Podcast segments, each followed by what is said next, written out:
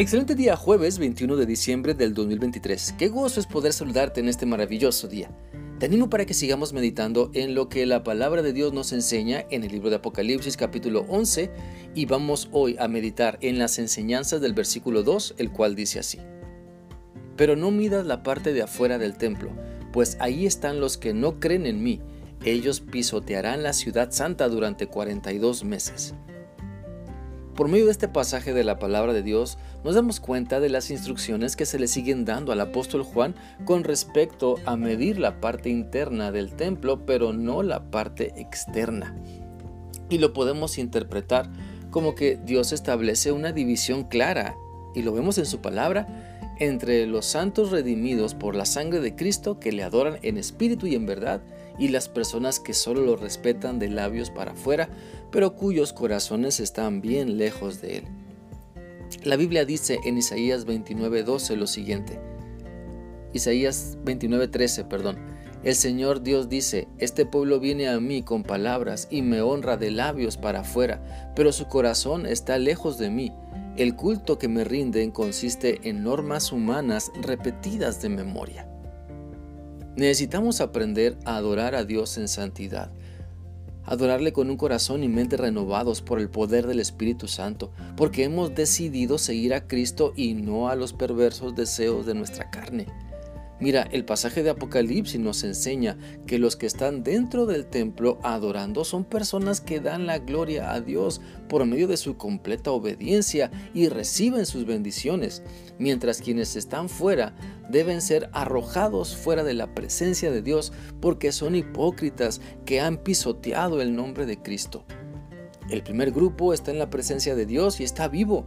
El segundo grupo está fuera de la voluntad de Dios y espiritualmente está muerto porque viven en los deseos de su carne. Por lo tanto, se establece un contraste entre lo santo y lo profano, simplemente para que cada uno de nosotros podamos reflexionar y ser movidos al arrepentimiento, al reconocer nuestras faltas y pecados.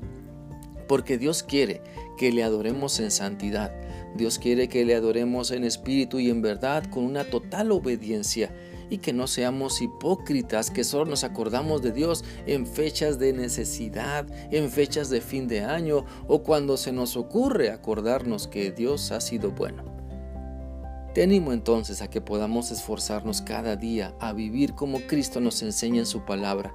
No rechacemos sus enseñanzas pensando que ya sabemos cómo obedecerle. No rechacemos sus enseñanzas ni pensemos que ya sabemos Biblia. Mejor seamos enseñables, seamos humildes y sinceros y dejémonos transformar por completo por Cristo. Recuerda, si la presencia de Dios está contigo, vive como su hijo. Si Dios te bendice, usa lo que Dios te da para bendecir a otras personas. No aprietes tu mano, aprende a dar. Si Dios está transformando tu vida, usa tu testimonio para ayudar en el cambio de vida que otras personas necesitan. Si Dios te está mostrando su fiel amor, tú sé fiel con los pactos y compromisos que has adquirido, porque esto también honra a Dios.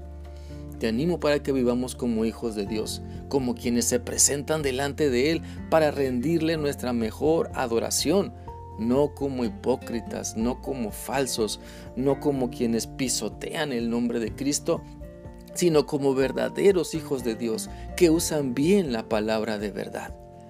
Dice la Biblia en el Salmo 100, versículo 4 y 5 lo siguiente. Entren por sus puertas con canciones de agradecimientos y a sus patios con canciones de alabanza. Agradezcanle y bendigan su nombre, porque el Señor es bueno, su fiel amor es para siempre, de generación en generación. Te animo entonces para que no te quedes fuera de la voluntad de Dios, no te quedes fuera dormido en tu pecado, despierta y ponte las pilas para amar a Dios con todo lo que eres, para obedecerle de todo corazón, para servir como Dios manda y así como Él se despojó de sí mismo y vino a nacer en este mundo imperfecto para dar su vida y rescatarnos, así también necesitamos dejar de aferrarnos a lo que nos hace mucho daño, a lo que lastima a las personas que nos rodean. No te quedes fuera, no te quedes fuera de ser la persona que Dios quiere que seas. No te quedes fuera del servicio que Dios quiere que, des. No te, quieres, no te quedes fuera de la voluntad de Dios. Bendice a otras personas con lo que sabes de Dios porque lo estás viviendo. Recuerda que es dentro de la presencia de Dios que está la mayor bendición. Es dentro de la presencia de Dios que Él te va a usar. Cuando estamos cerca de Dios, cuando le obedecemos, cuando experimentamos su gran amor, cuando valoramos que Él vino a nacer para salvarnos, es que somos transformados. Espero que esta reflexión sea útil para ti y que puedas seguir acercándote más a Dios para nunca irte de Él, para quedarte con Él para siempre. Que sigas teniendo un bendecido día. Dios te guarde siempre. Hasta mañana.